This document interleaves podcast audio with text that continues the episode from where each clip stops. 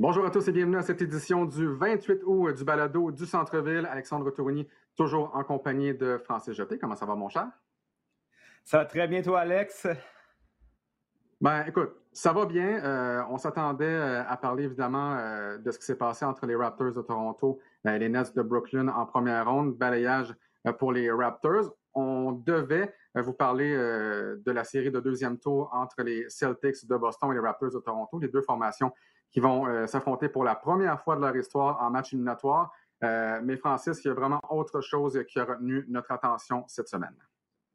Tout à fait. On aurait aimé ça, pouvoir célébrer euh, ce balayage historique euh, des Raptors, mais malheureusement, il y a un autre élément historique qui est arrivé cette semaine. Ben, c'est ce boycott euh, de la part des Bucks et de la NBA au complet ensuite qui a suivi. Donc, deux jours de suite, tous les matchs des séries qui ont été annulés. Une première dans l'histoire du sport professionnel. Puis, euh, ensuite, on a vu toutes les autres euh, ligues sportives euh, qui ont suivi le pas qui est emboîté par les Bucks. Et c'est principalement de ça qu'on va parler aujourd'hui. On a deux invités pour venir nous en parler et j'ai bien hâte d'avoir leur opinion. Donc, Didier Orméjus qui va être avec nous et également Fabrice Ville pour parler de cette situation unique qu'on vit présentement, 2020 qui ne cesse de nous surprendre.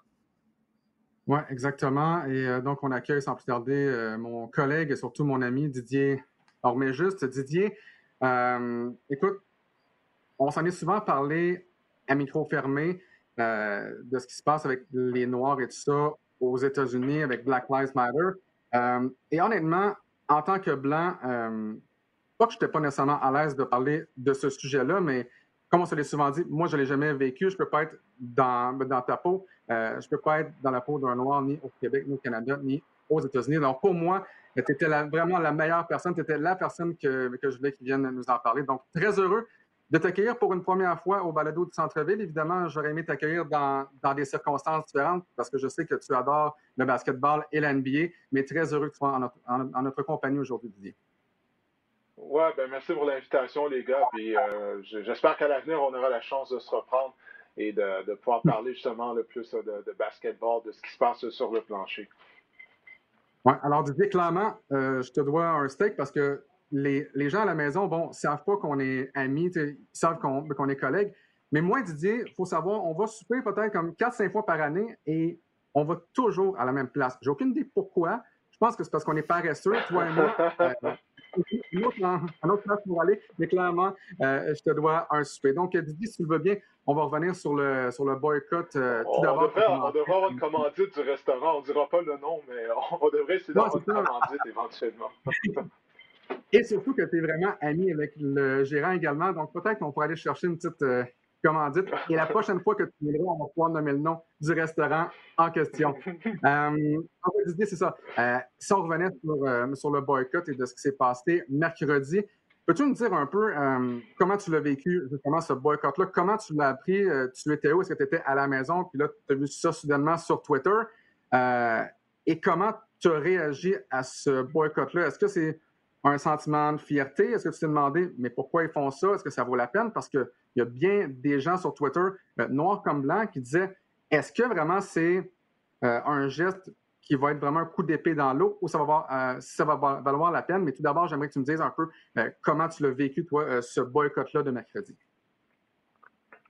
Oui, on a vu ça venir un peu, hein, parce que je ne sais pas si vous aviez vu les, réactions de Pascal Siakam, parce qu'avant même que le match des Bucks et que les autres rencontres soient reportées, soient annulées, il y avait des rumeurs là, qui sont, en fait, c'est plus que des rumeurs. Il y avait une possibilité que le match des Raptors, le match Raptors-Celtics, euh, soit annulé euh, la veille. Euh, donc ça, c'était mardi, on dirait que c'était il y a un mois, mais c'est juste il y a quelques jours. Mardi soir, les joueurs des Raptors et des Celtics avaient tenu une rencontre où ils avaient discuté de la possibilité de ne pas jouer et ils étaient supposés se rencontrer à nouveau mercredi soir. Mais tout au cours de la journée de mercredi, tout a changé lorsque les Bucks ont décidé de ne pas se présenter sur le terrain, mais plutôt durant la journée. Je me souviens, j'avais entendu les propos de Pascal Siakam euh, qui parlait, bon, justement, de tout ce qui se passait, euh, les manifestations au Wisconsin. Il disait qu'il n'avait pas vraiment la tête au basketball. Puis juste en écoutant ses propos, il n'avait pas l'air d'un gars qui était prêt à jouer. Et ça, c'est, c'est le sentiment que plusieurs joueurs avaient. Ils avaient tout simplement pas la tête au basketball. Et puis, en plus de ça, les circonstances où les joueurs se retrouvent, les gars, euh, ils sont en isolement depuis plusieurs semaines, hein, dans, dans, la bulle, à Orlando, loin de leur famille, et ils se sentent impuissants euh, lorsqu'ils, lorsqu'ils voient tout ce qui se passe, lorsqu'ils voient les manifestations, lorsqu'ils, lorsqu'ils ont vu la vidéo, euh, encore une fois, de, de, Jacob Blake et tout ce que ça mm. entoure, mais également, on sait qu'il y a des élections qui s'en viennent au mois de novembre euh, aux États-Unis. Et il y a la convention euh, du Parti républicain, le message véhiculé lors des discours euh, des gens lors de cette mm. convention-là. Je sais que tu suis énormément la politique américaine également, Alex. Mm. C'est vraiment clairement là, ce message de division. On tente de mettre les Blancs contre les Noirs. Et donc, les joueurs d'NBA sont là dans, en isolement. Et puis, écoute, ils étaient désespérés. Et là, à chaque, fois qu'il y a une, une, manifestation ou que des gens boycottent, c'est toujours un dernier recours. C'est parce qu'on sent que notre voix n'est pas entendue. Et c'est la raison pour laquelle les joueurs, finalement, ils se sont dit, ben, écoute, on a un certain pouvoir et on va exercer ce pouvoir-là en ne se présentant pas sur le plancher et en ne jouant pas nos matchs. Oui, effectivement. Et pas, que je veux que je veux faire de, la politique, mais le président Trump, aux dernières nouvelles, n'avait même pas euh, parlé à la famille de Jacob Blake, plutôt à CNN, le père de Jacob Blake a dit d'ailleurs Mon fils le bat présentement pour sa vie. On sait, euh, pour ceux qui sont pas au courant, bon, Jacob Blake a reçu quatre, balles finalement dans, le dos par des policiers du côté du Wisconsin. Et ça, ça s'ajoute à George Floyd et ça s'ajoute à tous les autres Noirs, finalement, qui sont tombés euh, sous les balles des policiers aux États-Unis au cours des dernières années. Um, c'est pas la première fois non plus que le mouvement Black Lives Matter et tout ça est mis de l'avant. Euh, on parle de boycott. Souvenez-vous, Kyrie Irving, euh, lui disait on ne devrait même plus jouer au basketball. La bulle, on, on devrait arrêter la saison tout simplement. Et souvenez-vous, tout le monde a traité Kyrie Irving de fou. Il dit non, écoutez, ça fait aucun sens qu'ils disent, bon, que ouais.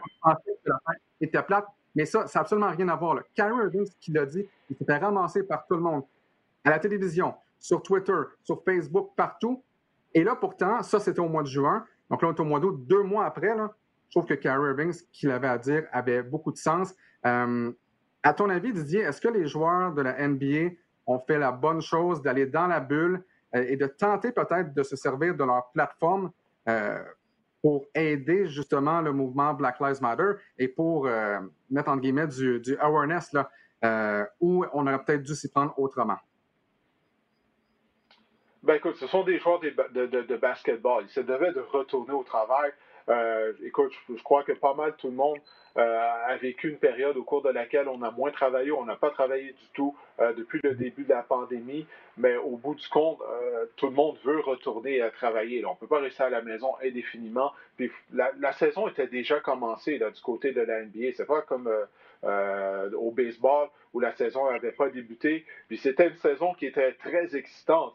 Les Lakers jouaient bien. il y avait les Bucks, bien sûr, avec, avec Yanis du côté de, de l'association de l'Est. Donc, on tenait à terminer la saison. Donc, je pense que c'était une bonne décision du côté des joueurs de se présenter à Orlando euh, d'aller euh, dans la bulle euh, et également de tenter d'utiliser leur, plateforme afin de véhiculer leur message contre la violence policière, contre le racisme. Mais la décision qu'ils ont prise de, ne pas se présenter, de ne pas jouer, moi je l'appuie à 100% parce qu'on voit que ça a un impact. Les manifestations ont un impact, les gars. Euh, depuis deux jours, on ne parle que de ça, que ce soit dans tous les bulletins de nouvelles. Euh, c'est le sujet numéro un. Donc, ça a amené le focus sur euh, ce problème de violence policière contre les Noirs, le problème d'inégalité euh, raciale. Ça ne va pas changer les choses du jour au lendemain. Le changement ne, ne survient jamais rapidement. Ça prend très souvent des années, même des générations. Mais j'espère que dans 20, 30 ans, on va regarder cette période en 2020. Qu'est-ce que les joueurs de la NBA ont fait? Et j'espère qu'on va regarder en arrière en se disant, ben, finalement, ça a été la première étape, ça a été le premier pas qui a amené euh, à un changement. Parce que si on retourne il y a quatre ans, souvenez-vous en 2016, lorsque Colin Kaepernick avait commencé à mettre le genou au sol euh, lors euh, des mm. hymnes nationales avant des matchs de la NFL, il n'y avait pas beaucoup de gens qui l'appuyaient. OK? Puis que, lorsque je dis pas beaucoup de gens, en dehors de la communauté noire, il n'y avait pas beaucoup de gens qui l'appuyaient. Mais là, si on regarde quatre ans plus tard, ben, les gens ont fait une réflexion et il y a plus de gens justement qui comprennent maintenant la cause, qui comprennent pourquoi euh, la population noire américaine, la population noire en général, en a assez de la violence policière, en a assez d'être victime d'inégalités raciales euh, à tous les niveaux. On l'a vu lors des manifestations plus tôt cet été à la suite du meurtre de George Floyd. C'est devenu un mouvement mondial. Partout, on voyait ça en Europe, il y avait des manifestations contre le racisme, en Asie, euh, partout sur tous les continents, finalement. Alors euh, oui, pour moi, c'était une bonne décision de la part des joueurs de l'NBA, puis ils ont fait preuve de leadership en le faisant, parce que vous l'avez vu, les autres sports ont suivi euh, également. Euh, je ne sais pas ce que vous en pensez, messieurs, mais je pense que la NBA est la ligue la plus progressiste qu'il y a, simplement d'avoir permis aux joueurs d'avoir des, messages sur leur, sur leur uniforme. pour moi, c'est vraiment un signe que la NBA est très progressiste. Mais j'ai envie de vous demander à quel point, par exemple, parce qu'on a demandé aux joueurs euh, de mettre un, slogan ou des, mots derrière leur gilet, mais il fallait choisir. Hein?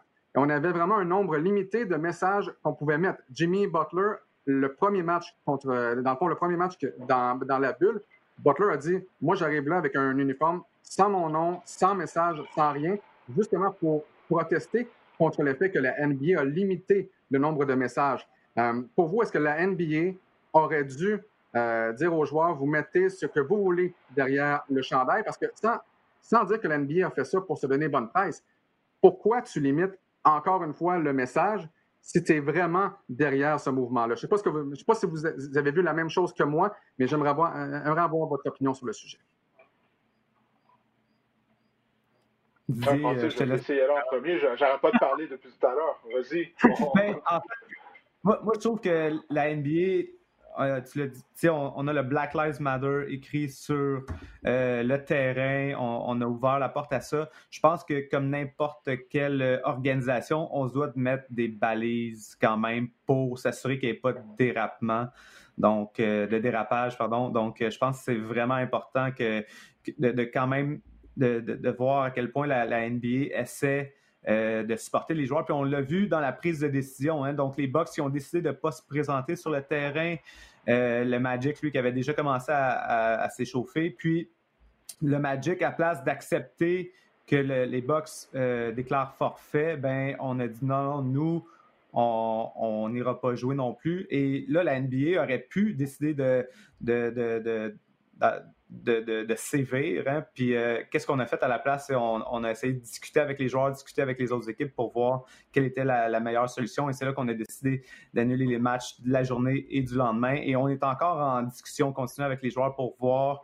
Justement, on en parlait tantôt, Didier, toute toute la notion d'être dans la bulle. C'est déjà dur mentalement pour les joueurs d'être dans une bulle. Ça fait plus de deux mois déjà qu'ils sont qui sont dans cette bulle-là, puis que c'est déjà difficile, ils sont pas proches de leur famille. il y a beaucoup de joueurs de la NBA qui s'étaient impliqués dans les, dans les manifestations euh, avant la bulle avec tout ce qui est arrivé autour de George, Floyd et euh, Breonna Taylor. Donc, je pense que euh, tout, tout ces pourparlers-là, on, on, essaie de trouver des solutions pour avoir des joueurs qui sont peut-être bien mentalement pour s'assurer qu'on offre les meilleures performances. Puis je pense que c'est très bien. Euh, je vais te laisser la parole, Didier, pour voir euh, toi ce que tu en penses. Justement, Didier, ce que je veux savoir comme question, les joueurs de l'NBA en ont fait assez, euh, ça c'est certain, et, c'est un mouvement, celui du boycott, qui a été mené par les joueurs, pas par la NBA. Est-ce que la NBA, en a fait assez? Moi, moi, je crois que, que, oui, parce que si tu regardes la NBA, surtout lorsque tu la compares aux autres ligues, mais même en, général, sans même la, la comparer aux autres ligues sportives, euh, tu l'as mentionné, la, NBA est très progressive. Euh, écoute, euh, dans la NBA, on compte, il y a un, entraîneur adjoint, Becky Hammond, qui est une ancienne joueuse de basketball, qui agit comme entraîneur adjoint avec les Spurs de San Antonio. tu regardes, il y a des, femmes qui travaillent également dans l'administration des équipes qui ont quand même de bons postes. Ça, tu ne retrouves pas ça dans la Ligue nationale de hockey, dans la NFL. Euh, ou au, niveau euh, du, baseball. Euh, la, NBA a toujours démontré une ouverture d'esprit. Et je te dirais, au cours des 10-15 dernières années, même la, NBA a fait preuve de leadership beaucoup plus euh, que la NFL. Souvenez-vous, la pandémie, ça commençait avec quoi? Ça commençait avec la NBA. C'est la NBA qui a été la première ligue à dire on ne prend aucune chance, on va arrêter immédiatement nos activités. Et encore une fois, la NBA qui fait preuve de leadership euh, dans la situation euh, qu'on vit présentement. La, NBA a toujours été à toujours, du moins depuis longtemps, a été à l'écoute de ses joueurs. On sait, bon, la grande majorité des joueurs vedettes de la NBA sont noirs. Mais c'est également le même cas du côté de la NFL. Et, malgré tout, la NFL euh, ne démontre pas la même ouverture d'esprit, euh, ne démontre pas la même empathie vers une grande majorité de, de, ses joueurs comparativement à la NBA. Alors, euh, moi, j'aurais beaucoup d'ennuis à critiquer la NBA. Il ne faut pas oublier que, oui, c'est venu des joueurs, mais ça, ça, ça devait devenir des, des, joueurs parce que la situation est difficile. Avec la pandémie, on est dans une bulle. Il euh, n'y a personne dans les estrades, donc c'est sûr que du côté de la Ligue, on ne sera pas de cachette. Là. Euh, ça n'a pas fait notre affaire que les joueurs décident de, boycotter. Donc, ça devait devenir des joueurs, mais toutefois, la Ligue euh, a appuyé ces joueurs. Didier, tu as joué au niveau universitaire aux États-Unis à Toledo. J'ai écouté entre autres Chris Webber, Isaiah Thomas également hier à CNN. Et dans le cas de Thomas, il disait écoutez, lorsque vous êtes un joueur de la NBA, vous, avez essentiellement le même genre de privilèges que les Blancs, en ce sens qu'on vous adule, vous êtes une vedette. Dès que vous quittez l'aréna, vous retournez, entre guillemets, euh, à être un noir tout simplement euh, dans la rue, à l'extérieur de l'aréna. Quand tu jouais à Toledo, est-ce que tu sentais une différence entre lorsque tu étais sur le terrain, un joueur que tout le monde aimait, et lorsque tu sortais du terrain, là, soudainement, euh, écoute, disons que tu étais un noir de 240 livres quelques, euh, est-ce que tu sentais qu'on te percevait d'une façon différente? Si tu croisais une Madame Blanche dans la rue, exemple de 70 ans, est-ce que tu sentais qu'elle avait peur simplement parce qu'elle croisait un noir de 6 pieds 4 euh, qui peut faire peur, entre guillemets? Donc, est-ce que tu as vécu cette dualité-là, toi? Ben écoute, je, tenais, euh, je vais te raconter une anecdote qui, va, qui va servir de réponse. Euh, je me souviens, bon, avec plusieurs de mes coéquipiers, après un entraînement, euh, je crois que c'était peut-être un mardi, euh, on était allé à un restaurant, un restaurant où ils servaient des crêpes. Puis je pense que mardi soir, écoute, c'était crêpes à volonté pour genre 99 cents. fait que, écoute, tu ne pouvais pas battre ce, deal-là, surtout pour, pour des joueurs de football. Puis, c'est ça, donc on était allé manger, plusieurs joueurs de l'équipe, majoritairement noirs. On est allé manger ensemble. Et puis, je me souviens, on avait terminé, puis il fallait payer à la file pour payer à la caisse. Puis on avait payé à la caisse, puis on était resté, comme ça arrive souvent lorsque tu vas souper au restaurant, euh, avant de sortir dehors, tu restes à jaser avec tes amis avant que tout le monde parte euh, dans des directions différentes. On était resté à jaser, puis il y avait un gardien de sécurité qui était armé. Je ne sais pas pourquoi ils avaient un gardien de sécurité armé dans ce restaurant-là, mais peu importe. Puis lui, qui, était blanc, puis là, euh, il, était venu vers nous, puis là, ils nous avaient demandé de quitter. Ils avaient dit ben, regardez, vous avez payé, vous n'avez plus d'affaires ici, fait que vous devez sortir maintenant. Puis là, il nous dit ça avec la main sur son arme à feu, sur son revolver. Alors que tout ce qu'on fait, on fait juste jaser, comme tout le monde le fait au restaurant avant, de quitter. Euh, donc, il nous avait parlé sur un ton agressif, la main sur le revolver. Euh, je me souviens qu'il y avait le frère d'un de mes amis, lui, qui appréciait vraiment pas. Là, il commençait à dire sa façon de penser euh, au gardien de sécurité en lui disant C'est quoi ton problème? Mais, en même temps, euh, je me souviens qu'on l'avait retenu parce qu'on disait hey, écoute, il a la main sur son revolver, là, on ne peut pas euh, se retrouver à être criblé de balles. Mais c'est pour montrer. Alors, tu me dis comment on était traité à l'extérieur du terrain, mais je pense que cet exemple-là euh, le, démontre. Oui, tout à fait. Et peut-être une dernière question pour toi, Didier, en terminant. Est-ce que tu t'attends à ce que, j'ai le goût de dire, cette fois-ci, il y aura vraiment une différence qui va être faite? Ou si tu. Euh, en fait, à quoi tu t'attends? À, quoi tu t'attends euh, de ce qui se passe présentement dans la NBA du boycott? Penses-tu que ça va avoir un, effet réel? Est-ce que ça va vraiment changer les mentalités ou du moins peut-être un, pourcentage des mentalités de la population, notamment américaine? Ben écoute, tout changement arrive lentement. Il n'y a rien qui va changer du jour au lendemain. On ne va pas se, reparler dans un mois, puis soudainement, euh, le, problème du racisme va être disparu. Euh, on s'entend, le, racisme va toujours être présent euh, au sein de la société, selon moi. mais est-ce qu'on peut améliorer les choses? En particulier, le problème numéro un, qui est cette violence policière contre les Noirs, parce qu'on tue des gens sans raison. Il n'y a rien de plus précieux que, la vie. Là. Puis on, met terme à la vie de gens pour aucune raison, toutes les conséquences que ça, ça a sur leur famille. Si on peut arrêter de faire ça, euh, ça serait déjà un bon, un, bon départ. Mais comme je te dis, le, progrès arrive lentement, mais si on regarde compartiment il y a quatre ans, lorsque Kaepernick avait mis le genou au sol, bon, il semble qu'il y a une plus grande partie de la population qui comprend la cause, malgré qu'il y a des gens qui résistent au changement, euh, qui ne veulent pas entendre ce que les Noirs euh, ont à dire. Ont à dire. Mais comme je le disais tout à l'heure, euh, j'ose croire, j'espère que ce qu'on vit présentement du côté de la NBA, ça va être le premier pas qui va nous amener à un changement qui va arriver peut-être dans 30, 40, 50 ans. Euh, mais ça n'arrive pas du jour au lendemain. Tu, regardes les gens qui manifestaient pour les droits civiques aux États-Unis euh, durant les années 40, 50, euh, durant les années 60. Il y a un temps aux États-Unis où les Noirs n'avaient pas le droit de voter. Ces gens-là sont allés manifester dans la rue. puis c'est,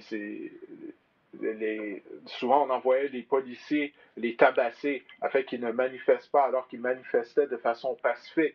Ils se sont sacrifiés, certains ont même perdu la vie durant ces manifestations-là afin de permettre euh, aux Noirs d'avoir le droit de vote.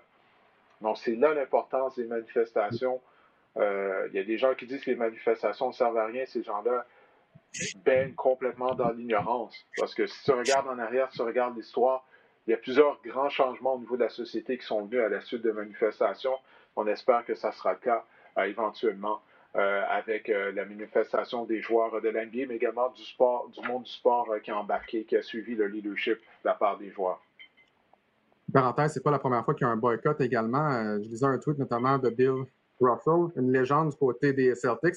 Et si ma mémoire est bonne, en 1961, il y a un match, préparatoire qui, qui, qui n'a pas eu lieu finalement. Bill Russell a dit Moi, je boycotte ce match-là. Et en terminant, c'est tellement pas normal que le simple fait d'être noir aux États-Unis soit suffisant pour avoir peur de se faire tuer, peu importe dans quelle situation tu te trouves. Ça fait aucun sens. Et je pense que les gens qui ne comprennent pas le Black Lives Matter, sur les. Je vais, être poli, les gens qui nous répondent tout le temps All Lives Matter, je pense que ce qu'ils ne comprennent pas, pensez, exemple, que votre fils a 12 ans. Il est noir, il a un fusil en plastique entre les mains. Les chances qu'il se fasse abattre si un policier le voit, sont beaucoup plus grandes que si un enfant blanc de 12 ans joue avec un fusil en plastique. Et ça, je parle juste d'une situation. C'est pas normal que les Noirs peur euh, d'être tirés simplement parce qu'on voulait une lumière rouge. C'est simplement pour une vérification normale. Alors, ceux qui ne comprennent pas le, Black Lives Matter, euh, je suis heureux si vous êtes rendu jusqu'ici dans le balado, parce que c'est facile de dire, ben, vous êtes des ci, vous êtes des ça. Non, il faut que les gens comprennent. Et je pense que ce qu'on vient de faire, entre autres, et ce qu'on continue à faire avec ce balado, euh, ça va aider. Et je suis content si euh, vous êtes quelqu'un qui ne comprend pas exactement c'est quoi le Black Lives Matter, si vous êtes rendu jusqu'ici. Oh, et là, Alex qui semble avoir un problème technique. il est de retour. il est de retour. Dans, dans tout le monde. On oh, t'a perdu pendant quelques secondes, Alex. Mais... ah bon. Écoute, ce que, ce, que, je voulais dire, je voulais te, te, remercier tout simplement euh, pour ta présence au balado, euh, en espérant pouvoir te retrouver euh, sous peu dans de meilleures circonstances. Oui, non, merci, merci beaucoup. Euh, on, dit, on regarde toujours qu'est-ce qui se passe aux États-Unis, mais il y a du progrès à faire également aussi au Canada, ici au Québec. le racisme est, est, différent, il, est moins à l'avant-garde, mais il existe. Euh, sous forme de racisme systémique. Ça, c'est, ça, c'est très implanté euh, ici au Québec, c'est très implanté au, Canada et également. Euh, puis ça, c'est un autre problème qu'on, se doit de, de, régler. Bien d'accord avec toi, mon cher. Donc, au plaisir, puis on se retrouve bientôt. bonne fin de journée, les gars. Salut. Ciao, Didier. C'est encore Didier. Donc, oui, quand même. On a notre invité de marque également à présenter au balado du Centre-Ville. Oui, tout à fait. Aujourd'hui, on a la chance d'accueillir M. Fabrice Ville. Euh, Fabrice, que je connais depuis vraiment de nombreuses années. On a eu la chance de travailler au Foot Locker ensemble euh, il y a longtemps maintenant. Euh, Fabrice, qui est un entrepreneur social. Donc, Fabrice qui va venir s'entretenir avec nous. Fabrice, comment ça va aujourd'hui? Ça va très bien, merci. Je suis content que vous m'ayez invité. Ben, oui, je suis très content de te recevoir à l'émission au Foot Locker, mais qui était le meilleur vendeur entre toi, Fabrice et, Francis au Foot Locker? ah ouais, c'est ça. On va avoir deux réponses à cette question-là, mais c'est bon.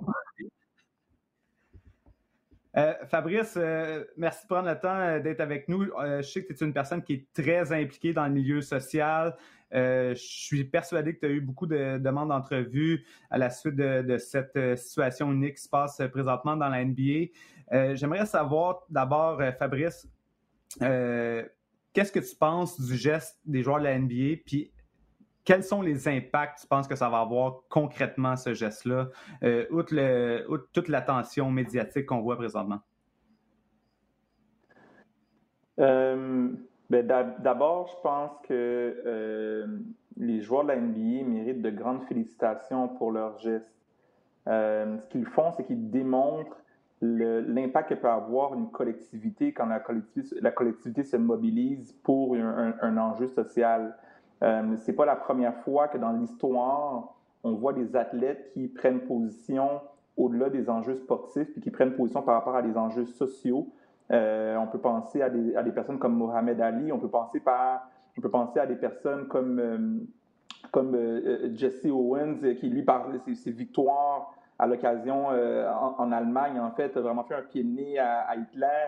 il y en a eu à travers l'histoire. Puis on peut penser bien sûr à Colin Kaepernick qui il y a pas loin de quatre ans, mais un peu plus de quatre ans jour pour jour, était le premier dans l'histoire récente à manifester contre la brutalité policière puis le racisme systémique de façon plus large. Euh, maintenant, je pense que qu'est-ce qu'il faut voir, c'est à quel point ça prend du courage poser des gestes comme ça parce que euh, Colin Kaepernick était à l'époque, il l'est encore aujourd'hui, traité un peu comme un paria. Euh, quand il s'est agenouillé, les gens comprenaient pas trop, puis bon, il a perdu la possibilité même de, continuer à jouer. Mais là, on est rendu quatre ans plus tard et lui qui a agi comme catalyseur, c'est probablement lui qui a été l'inspiration pour le mouvement qui est en cours présentement. Et là, on voit que c'est une collectivité. Donc, les joueurs individuellement sont moins affectés. Il n'y a pas un joueur qui est pointé du doigt. Quant à l'impact, euh, euh, Francis, tu le sais, je pense que l'impact médiatique est indéniable. Euh, le, les joueurs de la NBA, en date d'aujourd'hui, on est là en train de se parler parce qu'il y a des joueurs qui ont décidé de prendre action. Puis là, d'autres ligues ont emboîté le pas. La, MLS aussi qui, a suspendu des matchs. Même la Ligue nationale de hockey, imaginez-vous. Donc, on est, on est rendu assez loin dans un mouvement collectif. Donc, uniquement l'impact médiatique est assez intéressant. Je pense que ce qui n'est pas encore clair, c'est s'il va y avoir un impact économique et par extension un impact politique. Parce que pour qu'il y ait un impact qui se rende jusque-là, il faudrait que les joueurs en arrivent à maintenir les boycotts pendant une longue durée jusqu'au point où les propriétaires disaient là, minute, là, on va faire pression, puis on va aller voir les, politiciens qu'on finance pour qu'il y ait vraiment des changements réels. Mais comme vous le savez, euh, c'est pas tout à fait clair si la Ligue va poursuivre ou pas les playoffs. En fait, au contraire, ils ont fait le choix de continuer les playoffs, à l'exception, euh, eh il y avait quand même deux, deux équipes importantes, les, les, deux équipes de Los Angeles qui ont fait qui, ne voulaient pas en fait que la ligue continue. Et si les joueurs collectivement décident de ne pas jouer, je pense que là on est vraiment en train de parler de quelque chose de significatif. Donc sans nier euh, le geste ou les manifestations en cours présentement, je pense que la, réflexion se pose. Quel sacrifice est-ce que les joueurs sont prêts à faire et quel, quel sacrifice est-ce que la Ligue est prête à faire pour vraiment maintenir une pression politique? Donc, j'en suis à me dire qu'on est vraiment dans quelque chose d'intéressant euh, et à me questionner sur Qu'est-ce qu'on va voir dans les prochaines semaines? J'ai hâte de voir ça. Ben justement, c'est un des éléments euh, sur lesquels on travaille euh, du côté de la NBA. Euh, donc, on sait que Michael Jordan a été un des, un des joueurs clés dans les discussions avec l'association des joueurs. et donc, on sait qu'on a aidé à faire avancer les pourparlers pour faire comprendre aux joueurs que de perdre leur plateforme qui, qui est les séries était peut-être pas l'élément idéal, mais un des éléments sur lesquels on travaille du côté de l'NBA puis de l'association des joueurs, c'est de développer un genre de plan pour essayer d'avoir un impact sur l'élément social. Et là, pour l'instant, au moment où on se parle, on n'a aucune idée euh, combien de temps euh, le, boycott va durer, euh, ça, va être à quel moment on va revenir au jeu, mais on est en train de travailler sur un plan social afin d'avoir un impact continu et pas juste cet aspect-là. Est-ce que de, de, ton expérience dans, dans, le domaine social et juridique, Fabrice, est-ce que tu as une idée de qu'est-ce qui pourrait être inclus dans un plan comme celui-là qui pourrait vraiment avoir un impact? Bien, dans le court terme, euh, en fait, je, vais, aller avec certaines observations de ce que j'ai pu voir aller. Dans le court terme, euh, je, pense que la question du lien, le boycott et les élections qui s'en viennent en novembre, euh, et, ce lien-là est hautement important. La MLS même est en train d'y réfléchir. Comment encourager le vote? Les joueurs ont pris position dans leur discours donc, de voir à ce qu'on soit capable d'avoir un maximum de, gens qui votent, parce que les élections qui s'en viennent en novembre prochain sont des élections significatives. Ce n'est pas une question de politique partisane par rapport à euh, le Parti démocrate, le Parti républicain. Les États-Unis, mais le monde entier, c'est le futur de l'humanité, en fait, qui se joue en novembre prochain, rien de moins. Des grands penseurs comme Noam Chomsky, Noam Chomsky, excusez-moi, euh, indique que si Donald Trump est réélu, ça peut marquer la fin de la vie organisée des humains sur Terre. Pourquoi il dit ça? C'est qu'on parle de, premièrement, la démocratie qui est fondamentalement mise en branle. Deuxièmement, les, choix en termes de changement climatique. Troisièmement, le potentiel de conflit est significatif. Donc, cette élection-là, ce n'est pas de la politique partisane. C'est vraiment un enjeu social important. Et si les joueurs en arrivent à maximiser les votes, moi, je pense qu'il y a quelque chose qui est important. Deuxièmement, il y a tout le mouvement de euh, qu'on entend parler defund the police, définancer la police. Euh, et, les gens s'imaginent que on parle de quelque chose euh, qui est irréalisable. de manière concrète, pragmatique, puis à court terme, on parle vraiment de la possibilité que les, les, les, budgets qui sont alloués à la police soient retirés de la police et réalloués à, des, à de la prévention. Donc, par exemple, quand on prend un appel téléphonique, quand une personne est en situation de crise de santé mentale, par exemple, souvent, ce sont des personnes qui, euh, c'est la police qui intervient. Et malheureusement, la police n'est pas outillée pour interagir correctement. Donc, plusieurs des morts aux États-Unis et même à Montréal sont dus, sont dus à, des interventions létales ou meurtrières, alors qu'un travailleur social, des spécialistes pourraient intervenir. Donc, de prendre les mêmes budgets et les réallouer pour la lutte à la toxicomanie, l'intervention en santé mentale, en santé communautaire est important et les joueurs de la peuvent aussi porter une voix sur ces questions-là. La troisième chose que je pense qui est beaucoup plus sur le long terme, mais c'est vraiment dans le, changement de l'opinion publique, c'est vraiment de faire réaliser qu'est-ce qu'on veut dire par Black Lives Matter. Ça veut dire quoi, Black Lives Matter?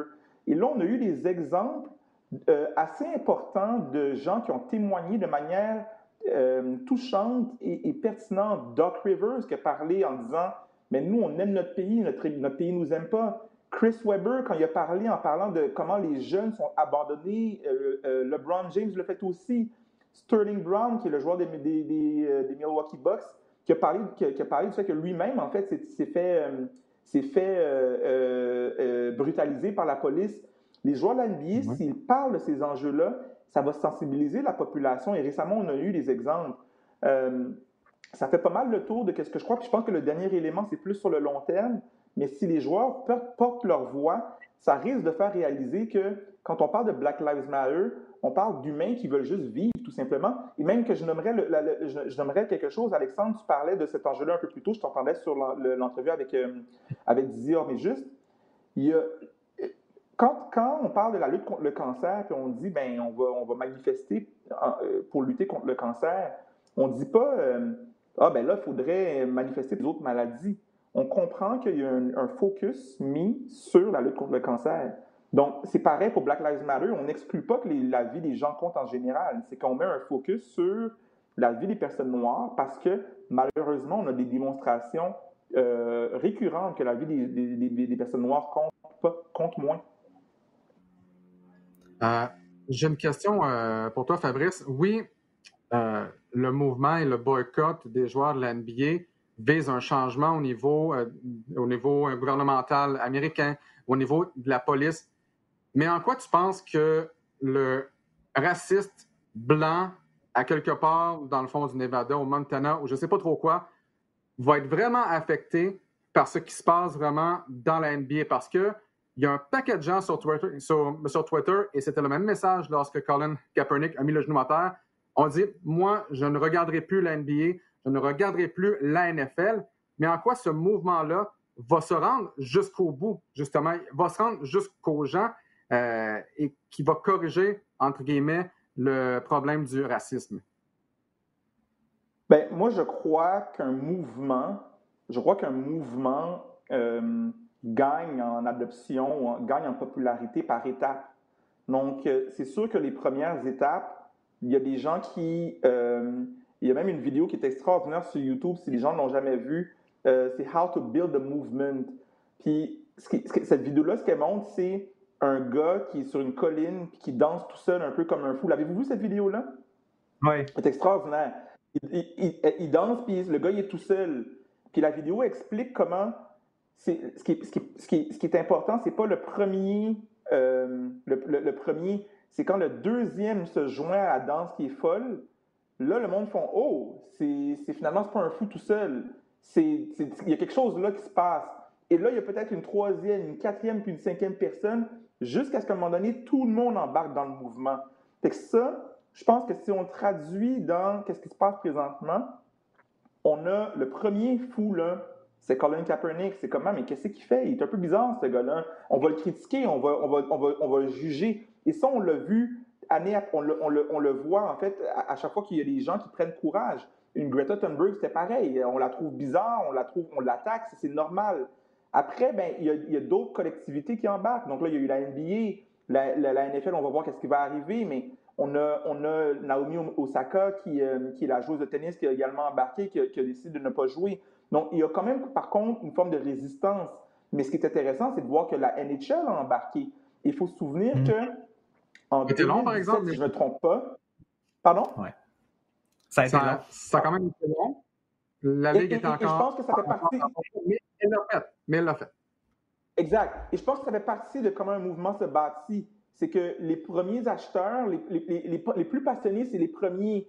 Mais il y a du monde qui vont, qui vont suivre la vague d'entraînement en disant, bon, français, they're gonna wipe the rave. Ben, la, la, NHL en fait partie. C'est une ligue qui a, qui a, des, un, des antécédents d'incidents racistes importants.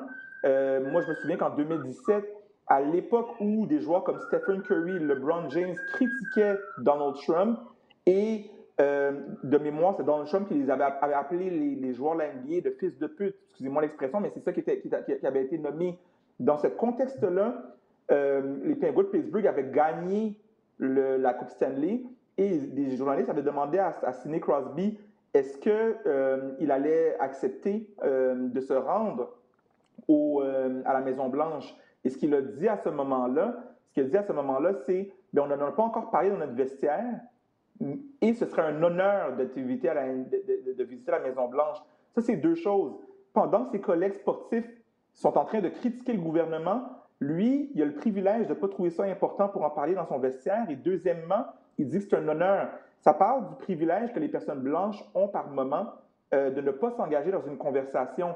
Donc, pour le ramener aujourd'hui par rapport à comment un mouvement se bâtit, si aujourd'hui, même la NHL embarque, ben là, on est rendu à un mouvement où tous les sports, finalement, ont le potentiel de prendre une position qui est claire. Donc, pour le ramener à la personne qui est une personne toute seule à la maison, là, puis elle veut juste regarder le sport, à un moment donné, elle est obligée de se questionner, de dire, mais donc, pourquoi il n'y a plus de baseball? Pourquoi il n'y a plus de hockey? Pourquoi il n'y a plus de football? Pourquoi il n'y a plus de NBA? Puis, ils prennent toute position par rapport à un même enjeu. Là, on a un mouvement qui est solidaire. Donc, je ne sais pas où ça va s'en aller. Là, je, suis très idéaliste. Je ne sais pas où ça va s'en aller. Puis même que je je, je, pense pas que je serais étonné qu'on en arrive à ce que tous les sports en même temps arrêtent de jouer. Mais un mouvement, c'est comme ça que ça se bâtit. Les, enjeux sociaux, ils, évoluent quand les gens se mobilisent ensemble. C'est comme ça que ça fonctionne. Fabrice, tu es, tu es le fondateur de, de Pour Trois Points, un organisme qui forme des entraîneurs afin qu'il y ait un impact positif dans la vie des jeunes qu'ils entraînent. J'aimerais j'aimerais peut-être avoir ton opinion sur le, le, rôle de leader que présentement les joueurs de la NBA ont et ce que ça peut avoir comme impact sur des jeunes qui sont à la maison et qui regardent ça. Mon hypothèse, euh, mon hypothèse euh, que l'hypothèse que je fais, c'est qu'il y a deux, deux types d'impact. Euh, premièrement, c'est que les jeunes se, sentent, se sentent vus, encouragés, reconnus par, par leurs héros, par leurs athlètes, qui regardent et disent Waouh, ils parlent d'enjeux qui me parlent. Donc, ça, c'est une des choses. Et j'ose croire aussi que ça encourage les jeunes à reconnaître, les jeunes et les moins jeunes, à reconnaître que le sport, il y a quelque chose de plus important que ça. Euh, donc, il y a le sport, mais qu'est-ce qui entoure les valeurs du sport, l'éthique, l'intégrité, la bienveillance envers les autres, la justice. C'est sûr que moi, je suis un grand fan de Michael Jordan, hein, puis je vois, euh, Francis, derrière toi, la fameuse image de, de MJ. C'est sûr que, puis, puis de point de vue sportif, dans le débat Michael Jordan, LeBron James, moi, je suis un die-hard de Michael Jordan. C'est sûr que j'ai un attachement important avec par rapport à Michael Jordan. Mais LeBron James, sur le plan social, fait quelque chose de beaucoup plus grand. Et ça inspire, selon moi, les jeunes à eux-mêmes voir qu'ils peuvent jouer un leadership positif dans leur communauté. Donc, il y a ça qui m'apparaît, euh, qui m'apparaît hautement important comme impact. Puis euh, peut-être euh, pour compléter là-dessus, euh, toi et moi, les deux, on a été des entraîneurs de basket. puis avec pour trois points, tu continues de, former plusieurs entraîneurs présentement.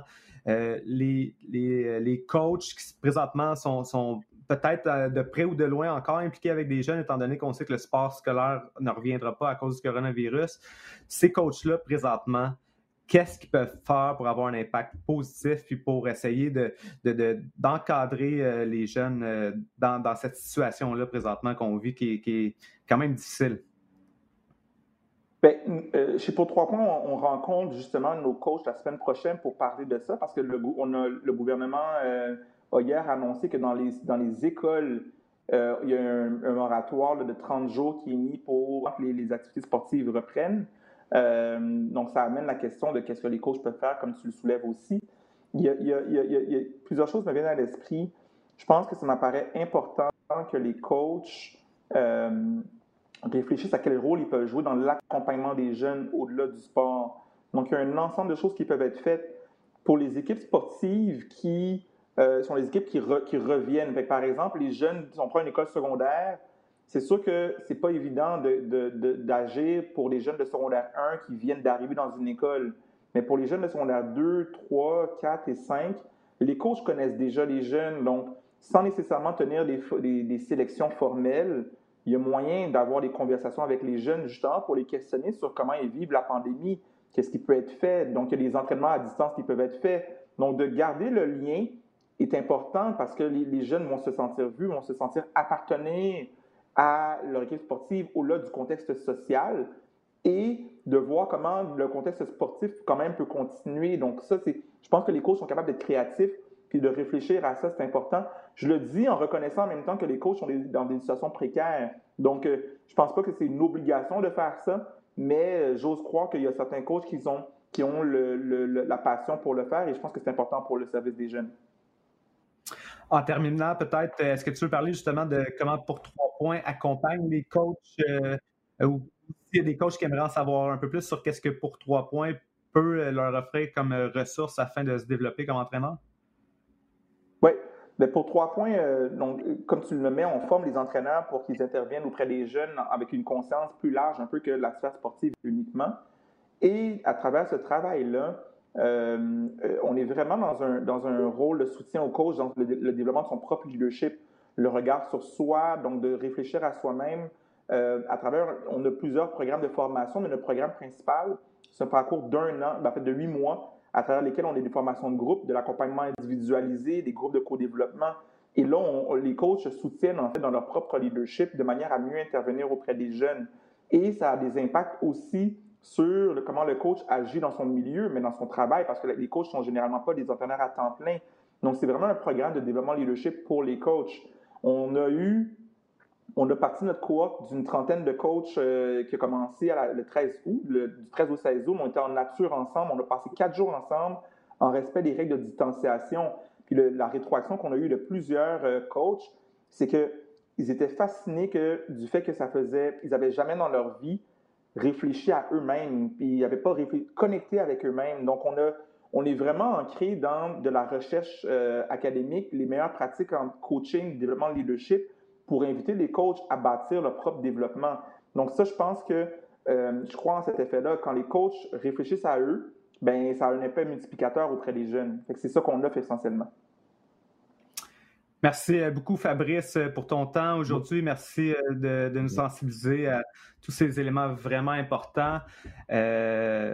continue ton implication dans le monde du basket et de ton engagement social. C'est super important pour tout le monde, je pense. Alex, cette semaine, on a eu un podcast vraiment spécial. je sais pas toi, moi, je suis un peu émotif. Ça, ça me touche vraiment beaucoup ce qui arrive. Euh, on a une petite plateforme puis on essaie de, parler des, vraies choses. Fait que merci à tout le monde qui a écouté le podcast euh, jusqu'à la fin. Euh, on se donne rendez-vous à un prochain épisode où on parlera peut-être un peu plus de basketball. Merci à vous deux d'avoir été là. Merci à Didier aussi. merci.